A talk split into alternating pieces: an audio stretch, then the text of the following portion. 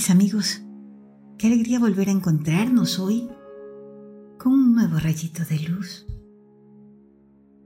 Hoy vamos a compartir un tiempo hermoso, un tiempo valioso.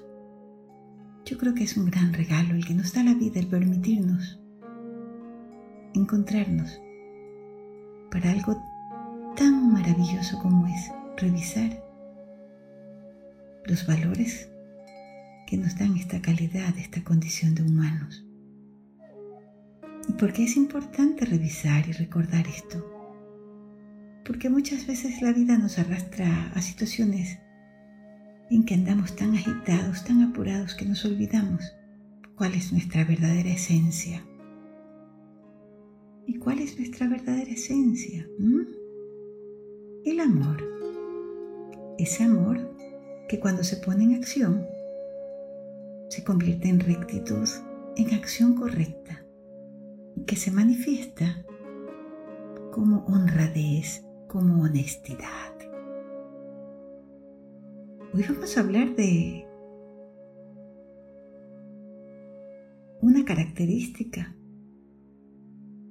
de la honestidad o de una clase de honestidad que tiene que ver con el respeto a lo ajeno, ¿Y qué es lo ajeno?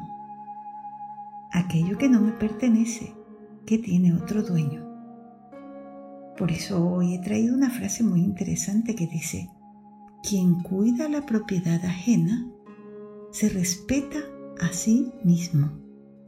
La honradez empieza con uno mismo.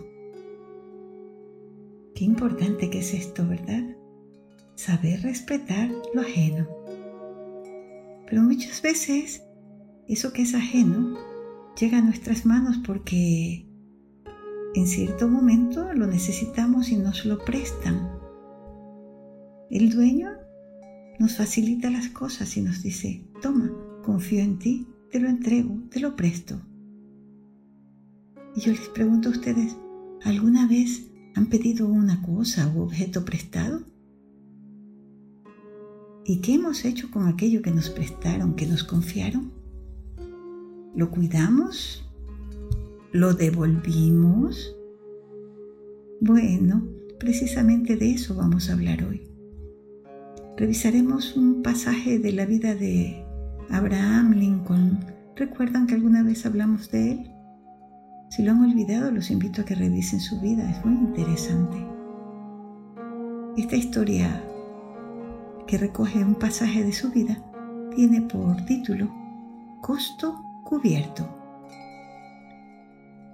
Lincoln fue un niño a quien le gustaba mucho leer desde que estaba en la escuela. Él era hijo de un obrero que no tenía grandes ingresos. Vivía en una muy modesta casa, pero jamás se quejaba de nada porque él consideraba que lo que tenía era suficiente, porque Dios cuidaba de él. A él le gustaba mucho, mucho leer, pero a su papá no le alcanzaba el dinero para comprarle libros. Por eso, la gente del pueblo, que lo quería tanto debido a su honestidad, a su laboriosidad y a ser siempre solidario, los vecinos hacían lo imposible por conseguirle libros y prestárselo. Sabían que él los aprovechaba. Cuando se reunían decían, es que este niño lee hasta la medianoche. Ah, decía otro, él sería capaz de caminar millas con tal de ir a traer un libro para leerlo. Y una persona que estaba allí dijo, ah, pero los regresa. Claro, él siempre regresa lo que se le presta y en las mejores condiciones, dijo un tercero. Y es que los habitantes de Pigeon Creek, que era el pueblo donde él vivía, tenían tanta confianza en él y les daba tanto gusto ver cómo él aprovechaba lo que leía, que siempre buscaban la manera de facilitarle libros. En una ocasión, Abraham pidió prestado el libro La vida de George Washington. A ver, si era la vida de George Washington, quiere decir que se trataba de qué? De una biografía.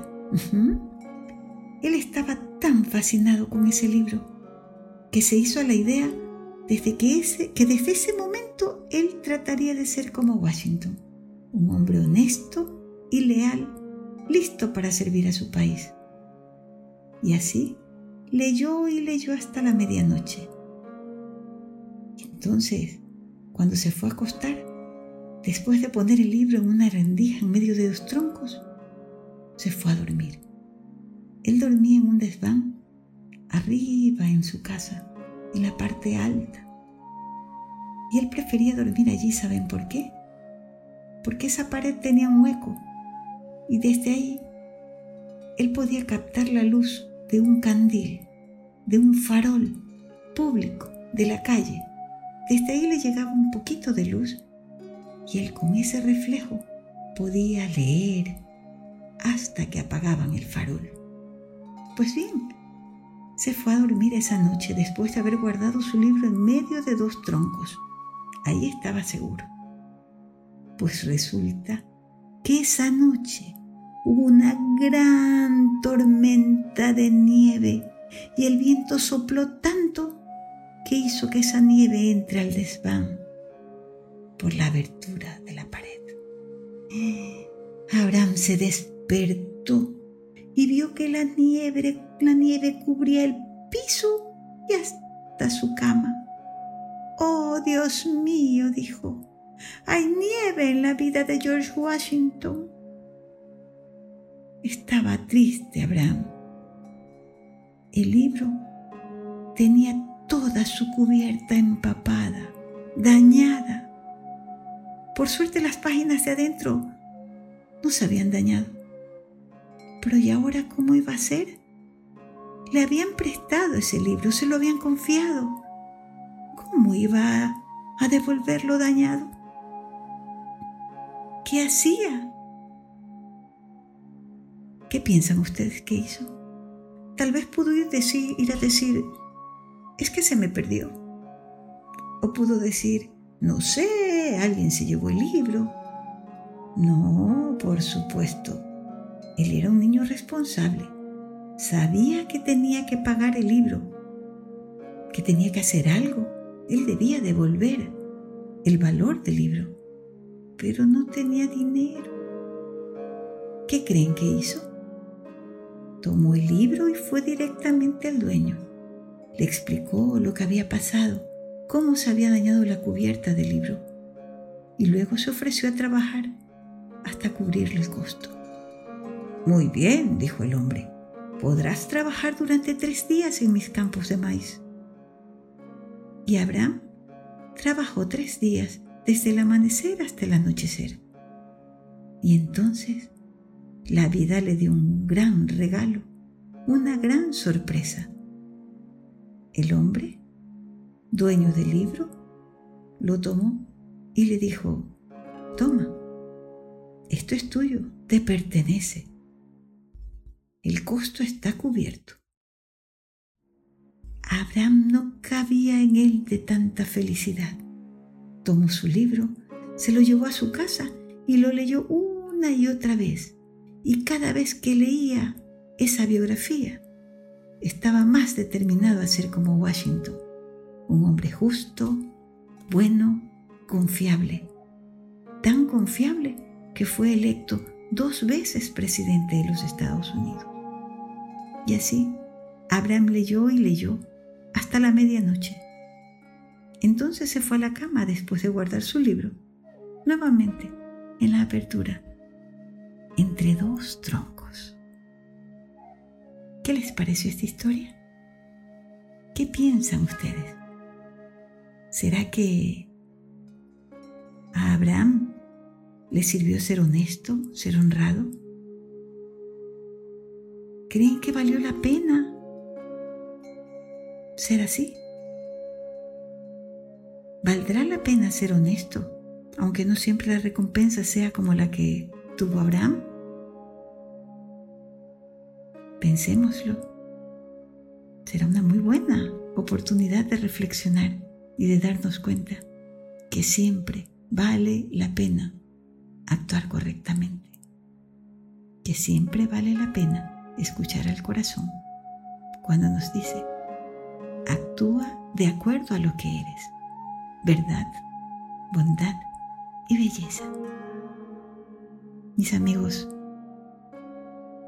compartir con ustedes esta historia me ha llenado de mucha alegría y de esperanza.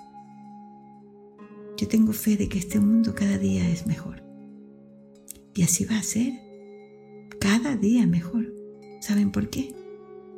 Porque estamos en él ustedes y yo también. Y tanto ustedes como yo sabemos cuál es nuestro deber. Amar, amar y amar. Y amar al actuar es acción correcta.